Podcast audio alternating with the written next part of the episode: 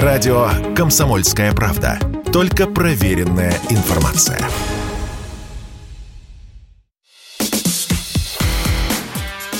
Диалоги на Радио КП. Беседуем с теми, кому есть что сказать. И снова здравствуйте, и снова в эфире радио «Комсомольская правда». Я Сергей Мордан. К нам сегодня приехал Евгений Попов, телеведущий. Вот, правда, Евгений говорит, что лучше его представлять гражданином, но он еще... Не лучше, я сказал, как хотите. Как хотите, да, но он еще депутат Государственной Думы. Но это важно на самом деле, потому что я вот всегда исходил из того, что в Думу должны избираться правильные, хорошие люди. Вот.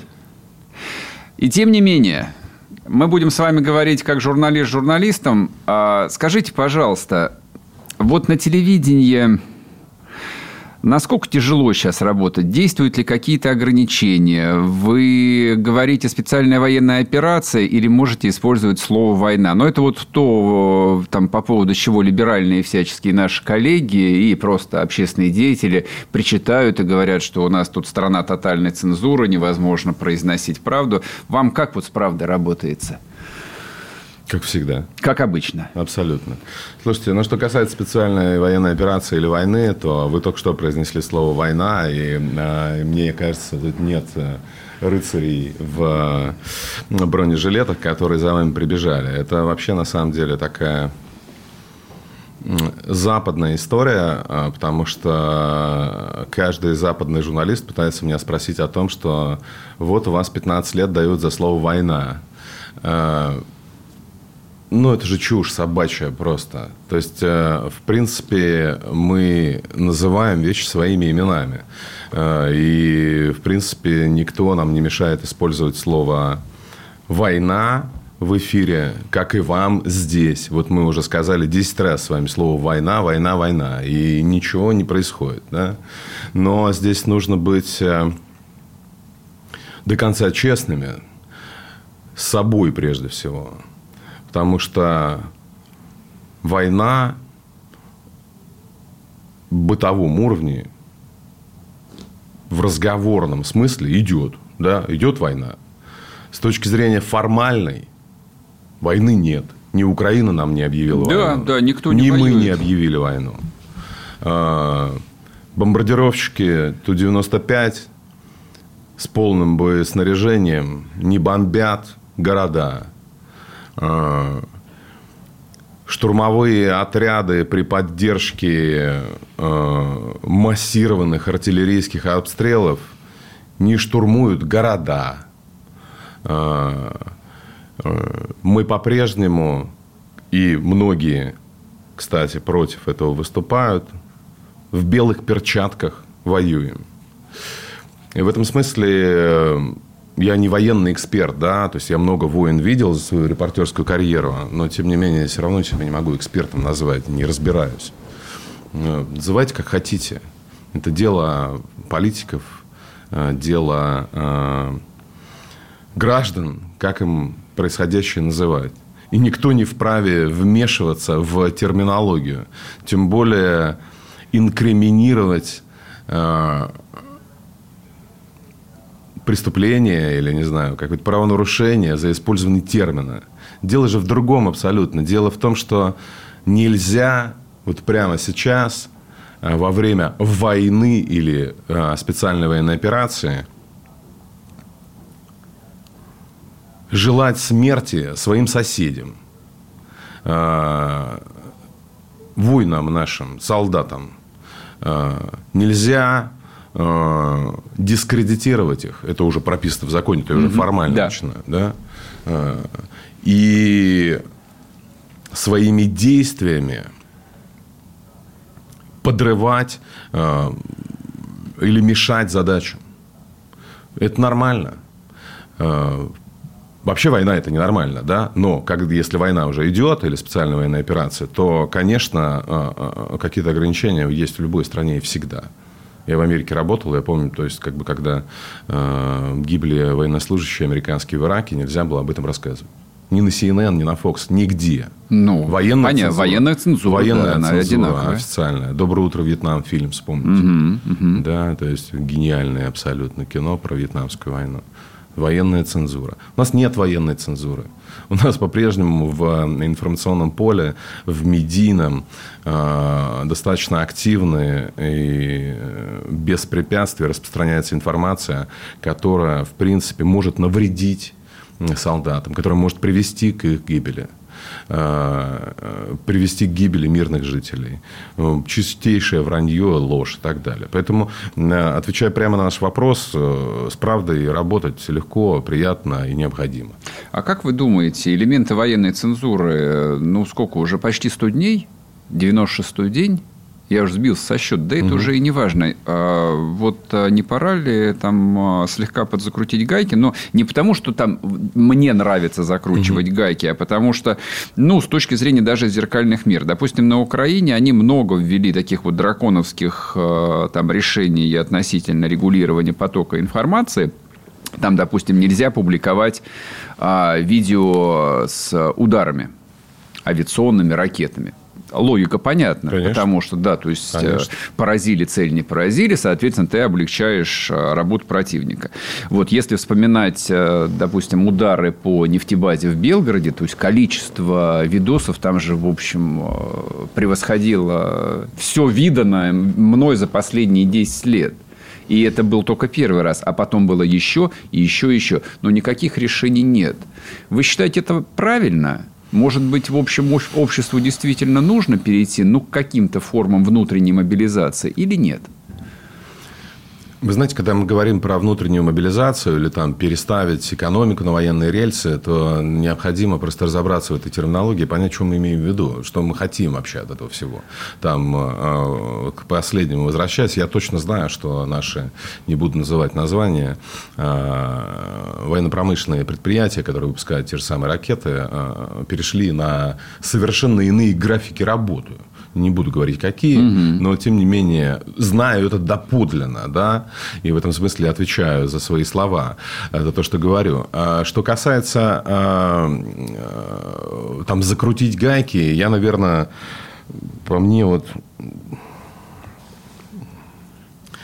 всегда играет э, и побеждает э, репортер, журналист, и кем бы я ни был, чтобы какие задачи я бы не выполнял, и если меня в чем-то ограничивают, я всегда против, внутренне. Угу. Но, тем не менее, надо разбираться и понимать, ради чего эти гайки закручиваются. Я против закручивания гаек.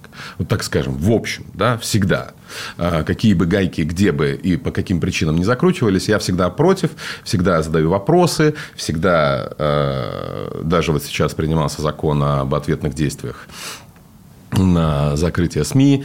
А, в первом чтении я его поддержал, но у меня много-много вопросов. Mm-hmm. Да? То есть, и я не хочу... Закон подразумевает для наших слушателей, объясню, что, в принципе, СМИ недружественная и, и которая вредит э, специальной операции и распространяет неправду, ложь, там, дезинформацию, дискредитирует вооруженные силы, облегчается механизм его лишения лицензии. Но э, ко второму чтению я бы хотел, чтобы мы вместе с комитетами, которые участвуют в создании этого закона, э, пришли к общему пониманию, чтобы у нас не получилась карательная психиатрия. Хочу отключил, да, хочу э, э, закрыл. Ну, потому что карательная психиатрия подразумевает, что у тебя множество вариантов и причин, mm-hmm. по которым ты можешь человека заковать, связать в смирительную рубашку. То же самое со средствами массовой информации. Надо сделать так, чтобы внесудебное лишения лицензии было обоснованным, э, понятным и открытым для общества. Э, потому что там никаких вопросов нет э, с дождем, хотя я постоянно выходил в эфир на дождь, там знаю журналистов дождя, пропагандистов дождя, очень многих, общаюсь с ними до сих пор по делу по делу общаюсь. Э, и когда там выступает Гордон, говорит, что вашу армию надо истребить, там народ э, я не знаю, там, отправить э, за Уральский хребет. Ну, конечно, зачем нам такое нужно СМИ во время специальной военной операции или войны, как хотите.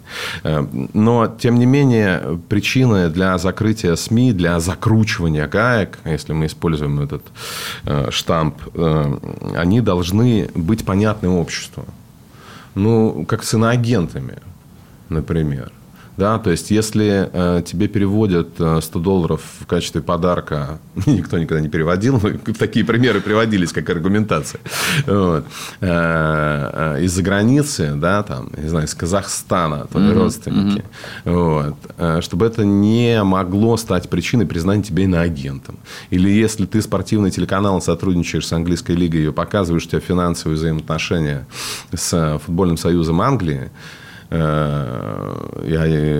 это не, не может стать причиной для того, чтобы тебя признали иноагентом. Поэтому должны быть четкие правила. И они должны быть, опять же, открыты и понятны обществу. Потому что когда по субботам или пятницам там Минюст публикует списки, угу. типа, что это? Ну, то есть... И снова здравствуйте. Да, здрасте. Это, вот новая фамилия. А, а у меня вопросы. И у многих э, граждан вопросы. Почему это, почему это, почему это? Я хочу знать причины. Я не против, но я хочу знать причины. Тут мы прервемся на одну минуту на новости, вернемся и продолжим. Евгений Попов с нами в студии, не уходите. Радио «Комсомольская правда». Мы быстрее телеграм-каналов.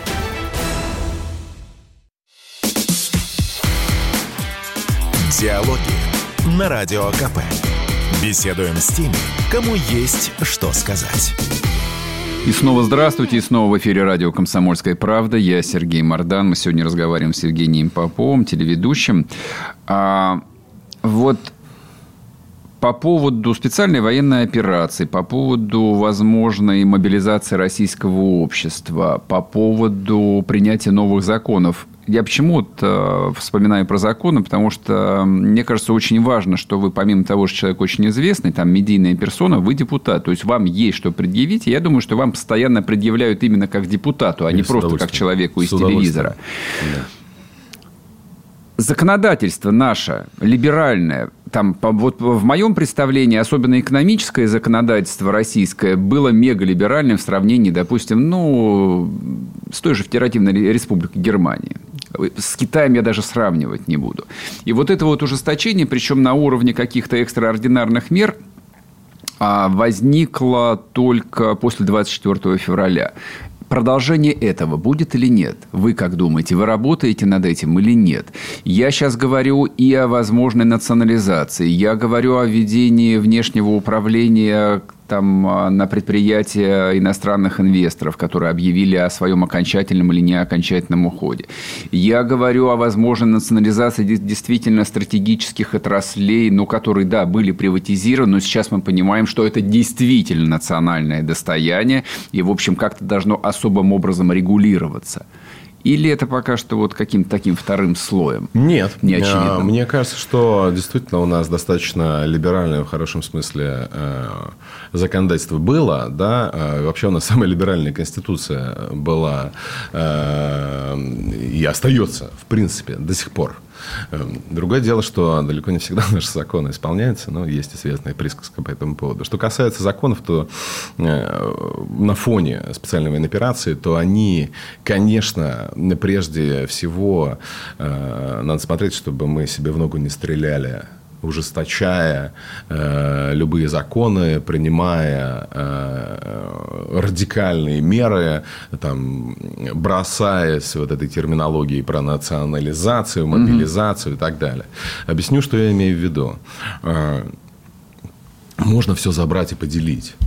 Э, можно рассуждать о том, что государство там плохое управление, хорошее управление. Капиталисты считают, что плохое, да, там социалисты считают, что вроде ничего. Э, но э, важно, чтобы не потерять рабочие места. Мне кажется, это перво, первостепенная задача, чтобы предприятие продолжало работать. Там, угу. Условно говоря, если Макдональдс там, и IKEA это там до 90 плюс-минус процентов локализации, с ними вообще никаких проблем нет. Да? То есть, и, э, что хотите, делайте. Да? Там заключена сделка с Рено за доллар, или там, за евро, или за рубль, за один. Прекрасный вариант.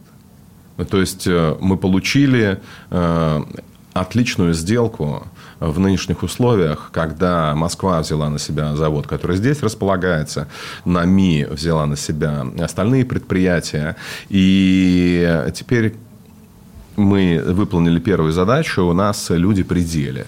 Далее, мы там, конечно, теперь понижаем стандарты экологические, но посмотрим, какая выйдет из этого продукция, там, какого партнера привлекут, понятно, что мы сами не сдюжим.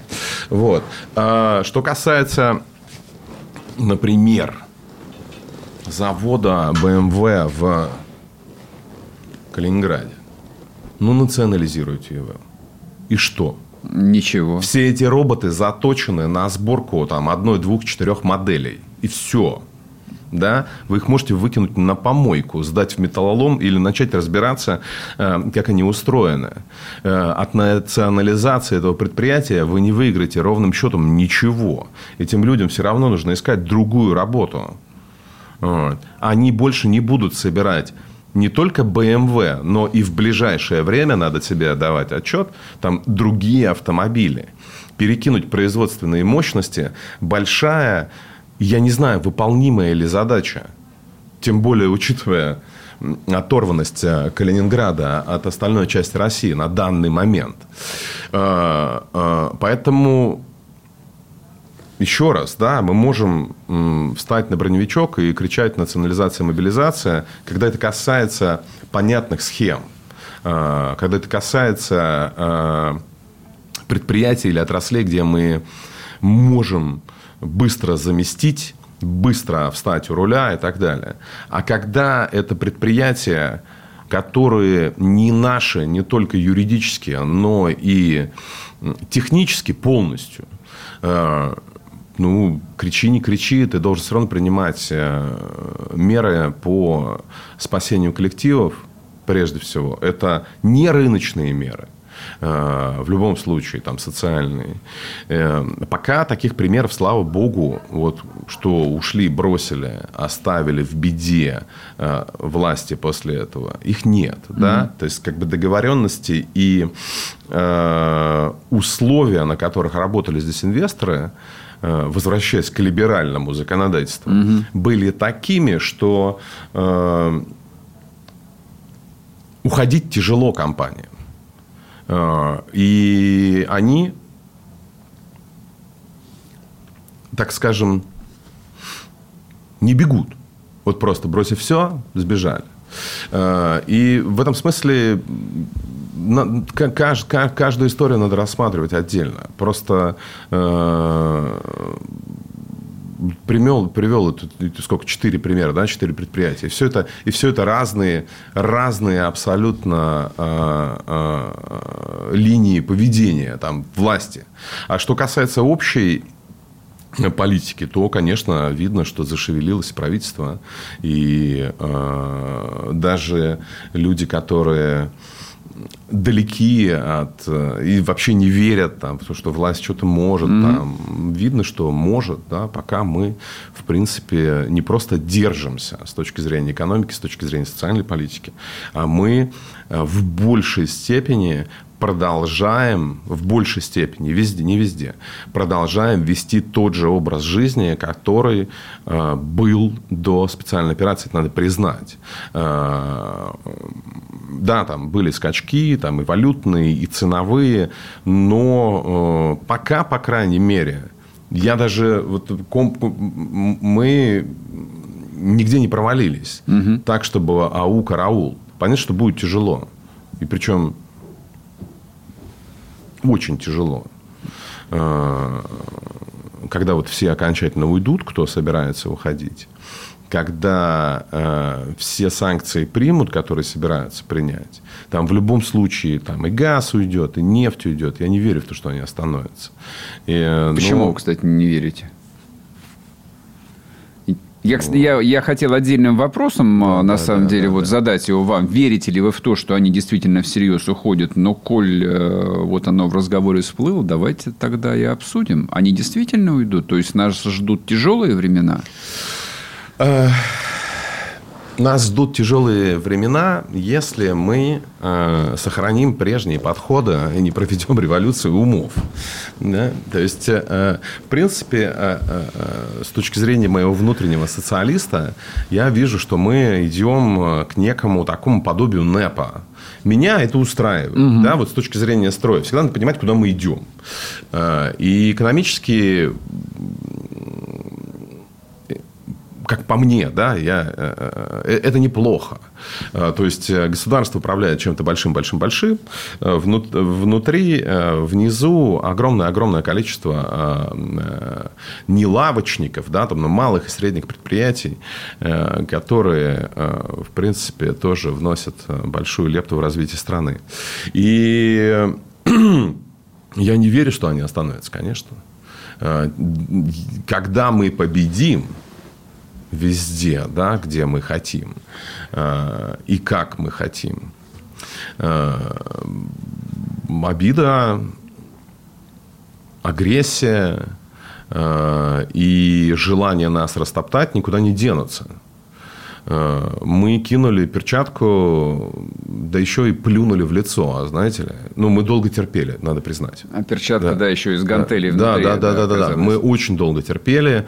Мне нравится вот это вот а, одно время модное в школах такое было слово, буллинг, да, вот как бы они нас булили вот на протяжении там 20 лет последних. Угу. Просто. А мы тебе сейчас вот Э, пнем и убежим, да, мы тебе сейчас там э, сбросим там, не знаю, пакет с водой на голову и убежим, и спрячем, посмотрим, как ты будешь реагировать. Вот, видимо, терпение лопнуло, и понятно, что это вот такая будет битва до конца. То есть они будут искать новые рынки, э, новых поставщиков, мы будем искать новых поставщиков. Э, не надо строить иллюзии здесь, новых поставщиков и новые рынки сбыта. Угу. Строить иллюзии по поводу того, что так Россию Россия мега-мега-мега ценный рынок сбыта. Нас всего 147 миллионов по последней переписи. Но если мы предпримем определенные политические шаги, мы можем стать обратно э, супер-мега ценным рынком сбыта, без которого нельзя. Э, э, они будут пытаться уйти, а нам надо пытаться собраться в один рынок там, с узбеками. Узбеков, например, 30 миллионов. Очень бедно. Да. Еще да, более причем бедных, это, чем мы. Это, это, это, дело, дело, дело же не в этом. В Узбекистане, простите, строили самолеты в советское время в Ташкенте. Я на полслова, вот на полслоя вас прерву. Мы сейчас вернемся и сможем продолжить. Евгений Попов с нами в студии. Не уходите. Радио «Комсомольская правда». Никаких фейков, только правда.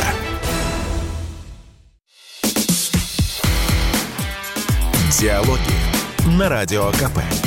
Беседуем с теми, кому есть что сказать. И снова здравствуйте, и снова в эфире радио «Комсомольская правда». Я Сергей Мордан и Евгений Попов, телеведущий. Евгений, прошу вас, я вас перебил. Мы начали говорить о новом мегаценном рынке. Да, то есть мы ценный рынок, но мегаценным нам еще предстоит стать, если мы объединим усилия э, с нашими соседями. И вот вы говорите, э, очень бедные узбеки. Вы видели авиакомпанию Узбекистан Air. Это вообще просто одна из высокотехнологичных, современных, например, авиакомпаний. Они там нормально развиваются и очень-очень сильно прибавили. И дело же даже не в этом, бедные или не бедные. Если мы вернемся к Советскому Союзу с точки зрения рынка, uh-huh. да, там 350 миллионов человек, э, Советским Союзом сделать не, нельзя было ничего вообще. Просто никак, да, кроме как изнутри. Э, потому что огромный рынок. Э, наш 147 миллионов, плюс там э, белорусы. Две отдельные страны, хотя и союзное государство.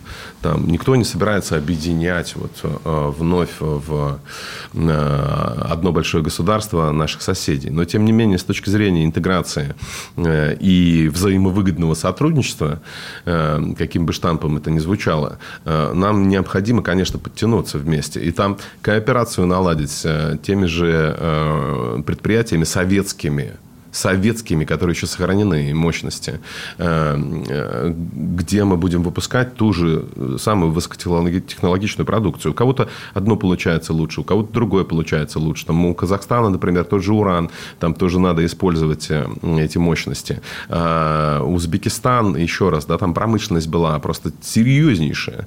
И нам все равно предстоит там построить этот суперджет из своих комплектующих. Если мы здесь, э, так скажем, в домике закроемся и будем это делать сами, у нас это получится гораздо-гораздо медленнее, нежели если мы с э, партнерами объединимся, которые здесь рядом, которые нас не бросят, mm-hmm. не кинут. Хотя, конечно, все равно необходимо э, уметь все делать самим. Хотя это невозможно на данный момент. Невозможно просто.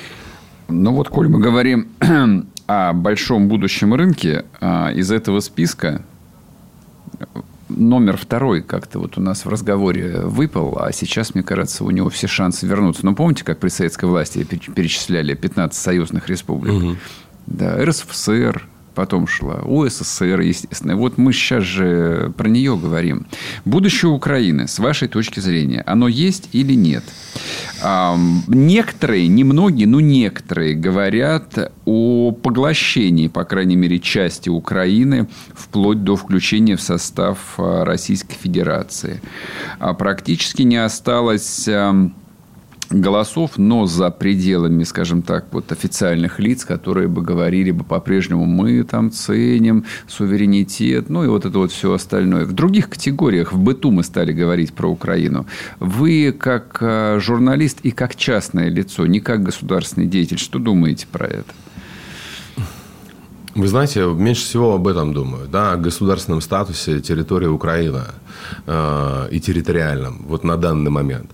Э, мне кажется, что задачи перешли несколько в иную плоскость. В какую? Нам необходимо обеспечить безопасность наших людей, которые на данный момент, прямо сейчас подвергаются опасности. Я имею в виду не только наших людей на Донбассе, но и наших людей на территории России. Для этого, вероятно, еще раз, да, я не, э, не, не военный эксперт, нам необходима некая буферная зона, и, конечно, там Харьковская, Черниговская область, Сумская область, э, где э, располагаются вот эти ракетные части, которые каждый день э, убивают уже, убивают русских людей, там ну, условно говоря, башкирских, татарских, там, Росси, россиян, да, как Ельцин говорил, э, на территории Белгородской, Курской области. Конечно, надо пресечь. Э, дальше все равно мы не сможем спокойно, нормально жить, если у нас не будет выхода к нашим друзьям в Приднестровье, к нашим миротворцам, к нашим частям. Э, и поэтому как это будет выглядеть, э, там, условно говоря, военные базы, которые будут контролировать э, проход э, сухопутный в Тирасполь, или это будет полное отчуждение украинской государственности из этих территорий. Я не знаю. Я прям правда не знаю. А вам как нравится? Вот. Мне нравится, когда люди все живы и здоровы, да, и солдаты в э, своих частях. Э, вот так мне нравится. На данный момент, с точки зрения просто практической, конечно, видится это все как некая буферная зона на наших границах, Донбасс и плюс дорога в Приднестровье. Как там оно сложится на самом деле, какие планы в Генштабе и у политического руководства, я не знаю. Э, но как гражданин, конечно, я понимаю, да и как политик тоже, что в свое время придется сесть за круглый стол, может, квадратный, с теми, кто думает, что они решают судьбу мира. Там, не знаю, будет это G7, G3, там, G1. Там, угу. И договориться о гарантиях безопасности. Потому что, если мы говорим о сиюминутной потребности, это безопасность людей, наших людей, везде. Да? Если мы говорим о долгосрочной перспективе, то нам надо договариваться о том, чтобы опасности уже глобальной и широкомасштабно не подвергалась э, наша страна на протяжении продолжительного времени. То есть, как будет выглядеть договоренность там без НАТО, без э, баз, э, я не знаю, без ядерного оружия там, в пределах э, э, там, СНВ, да, то есть, как бы убрать там, на 500 километров от наших границ, там условные аналоги Искандеров. И нам все равно предстоит договориться с э, тем миром, с которым нам предстоит быть противниками еще на протяжении десятилетий как минимум.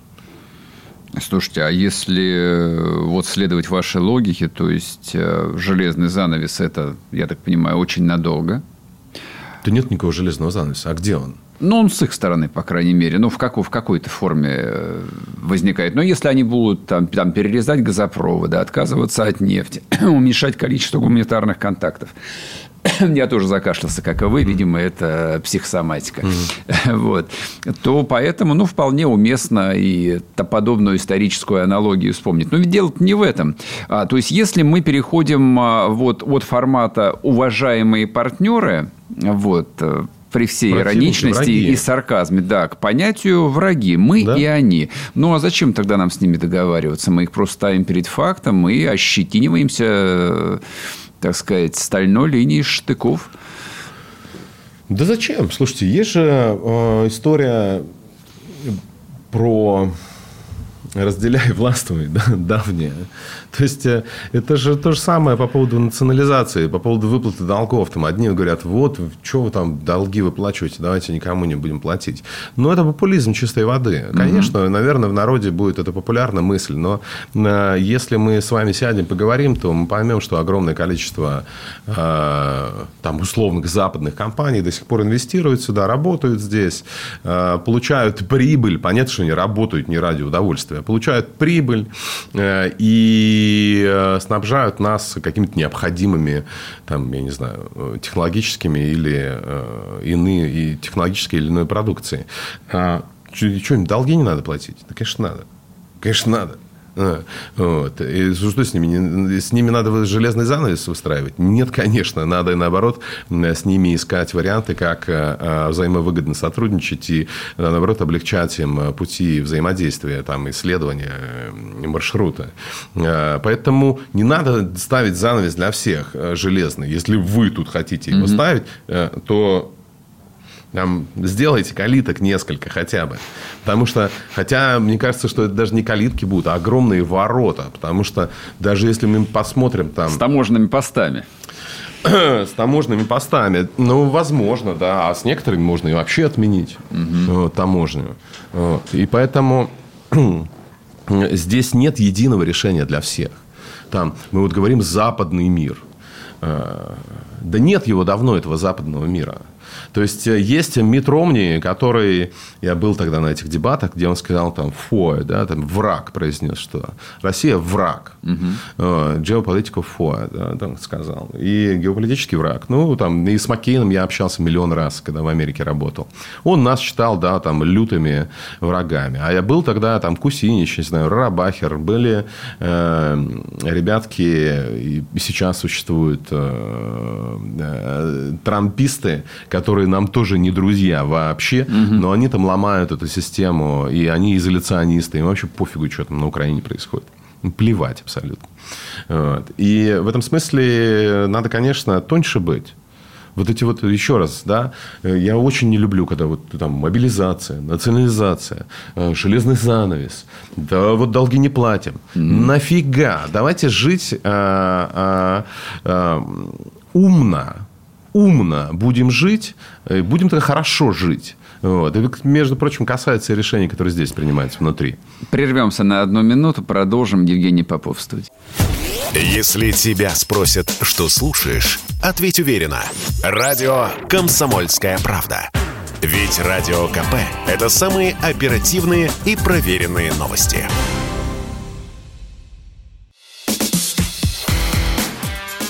Диалоги на Радио КП. Беседуем с теми, кому есть что сказать.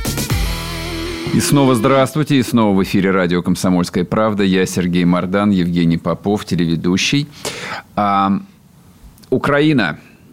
Некоторые говорят, что вот этот вот раскол, разлом, вражда – это очень надолго. И я, конечно, предполагаю, что последствия в любом случае будут ну, довольно тяжелыми. Вряд ли на два поколения. А, плюс еще церковный раскол тут наслаивается на все. Как вы думаете, а как мы все это будем переживать? Вот. Сколько нужно времени, чтобы уврачевать эти раны? Смотря какие раны будут. Они еще до сих пор, эти раны... Они еще впереди, это я понимаю. Э, в принципе, наносятся, да, и удары. Поэтому не думаю, что долго. Э, на уровне человеческом я как общался с теми ребятами, с которыми общался э, во времена, когда я жил в Киеве, так и общаюсь с ними. Они как в 2003 были, некоторые из них, бандеровцами, так и сейчас бандеровцы. А как же вы общаетесь-то? Так и общаемся. Ну, как бы э, взаимовыгодное сотрудничество, да, там кто-то там журналист, у кого-то mm-hmm. там что-то узнать, там и так далее. То есть нормально общаемся э, в том смысле, что мы, естественно, там не смеемся, не хохочем, не э, анекдоты друг другу рассказываем. Но вот как репортер с репортером, там, с какими-то товарищами своими я продолжаю общаться, которые и, и раньше были радикальных взглядов. Угу. А, потому что Ситуация, в принципе, конечно, не так однозначная, как ее пытаются нам часто подать как с одной и с другой стороны.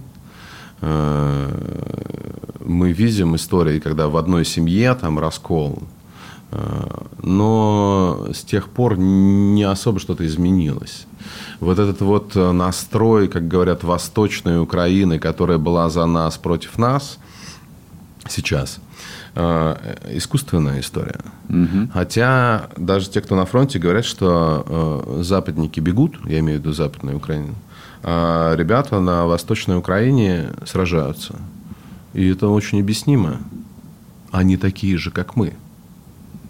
А, еще за неделю или за две у нас в эфире до спецоперации кто-то там говорил, вот, там за три дня там. Я в эфире же тоже сказал этому эксперту, говорю, не надо недооценивать украинцев. Не надо недооценивать их армию, их солдат. Они такие же, как мы представьте себя на их месте. Вот представьте, что русский солдат – это украинский солдат. О, в, не в большей степени, но в определенной степени он будет таким же смелым, с таким же характером э, и таким же отважным. Э, это касается не всех, естественно, да, mm-hmm. это касается вот э, людей, которые действительно как мы, с которыми мы один народ, которых не успели там полонизировать э, э, век или полтора назад, э, или два века назад. Сколько там этих попыток было, уже запутался. Поэтому мы с ними договоримся. Э, сядем и поговорим. Э, конечно, будет тяжело, потому что они наубивали много э, жертв э, на тех территориях, где они сейчас тоже много. Но разговор предстоит. Хотя, с точки зрения, так скажем, большого мира – вот честно, может, это цинично прозвучит, но я не думаю, что это сейчас очень важно. Вот. Я не думаю, что надо об этом сейчас думать. Я думаю, что важнее гораздо тот разговор с хозяевами украинской власти, чем э, с украинцами прямо сейчас. Э, потому что когда даже в быту, не знаю, в семье, там, в какой-нибудь, э, там разгорается ссора, ну о чем вы договоритесь, когда все кричат? Mm-hmm. Никогда и ни о чем. Надо, чтобы все успокоились. Прошло все вот это вот. Немножко отсидеться, там валерьяночки выпить. Потом уже обсуждать условия. Сейчас как раз острая фаза, если хотите, ссоры. Что сейчас говорить? О чем? Там ты э, машь йодом эти царапины и раны, не машь, они все равно будут раскрываться еще больше. Вот. Поэтому не об этом сейчас надо думать. Сейчас надо думать о том, чтобы э, э, привести ситуацию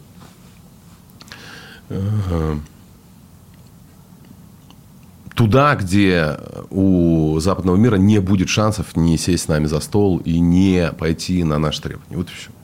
А с вашей точки зрения, а, последствия этого кризиса для не для западного мира целиком, а я скорее там все же ограничил бы территорию Западной Европы. Вот насколько они могут быть катастрофичными, трагичными, ну, вот, меняющим, в принципе, этот 600-летний тренд.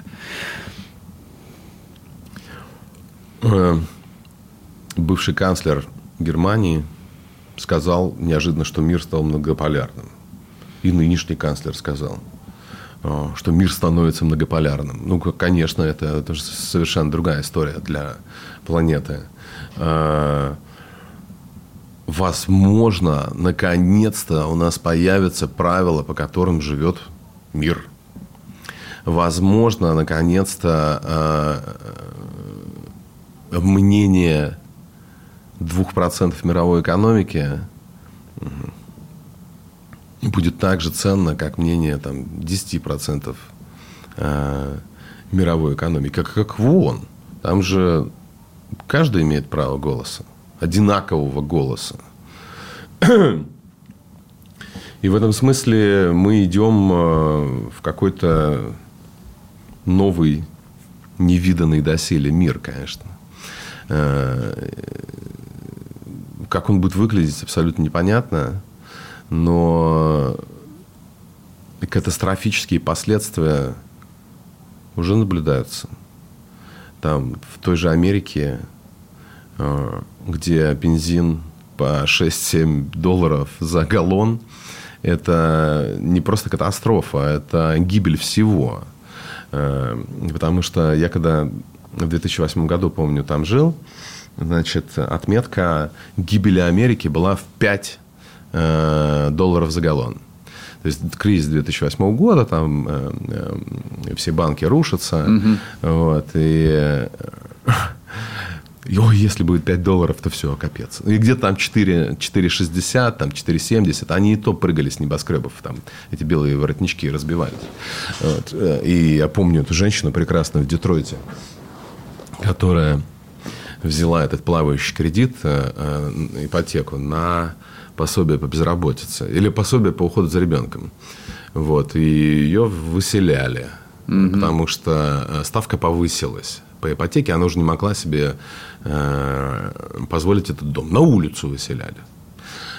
Ну, поэтому катастрофа грядет, но я надеюсь, что меры социальные, вон там тоже такие полусоциалисты уже начинают голову поднимать в западном мире, э, будут как-то они поддерживать своих.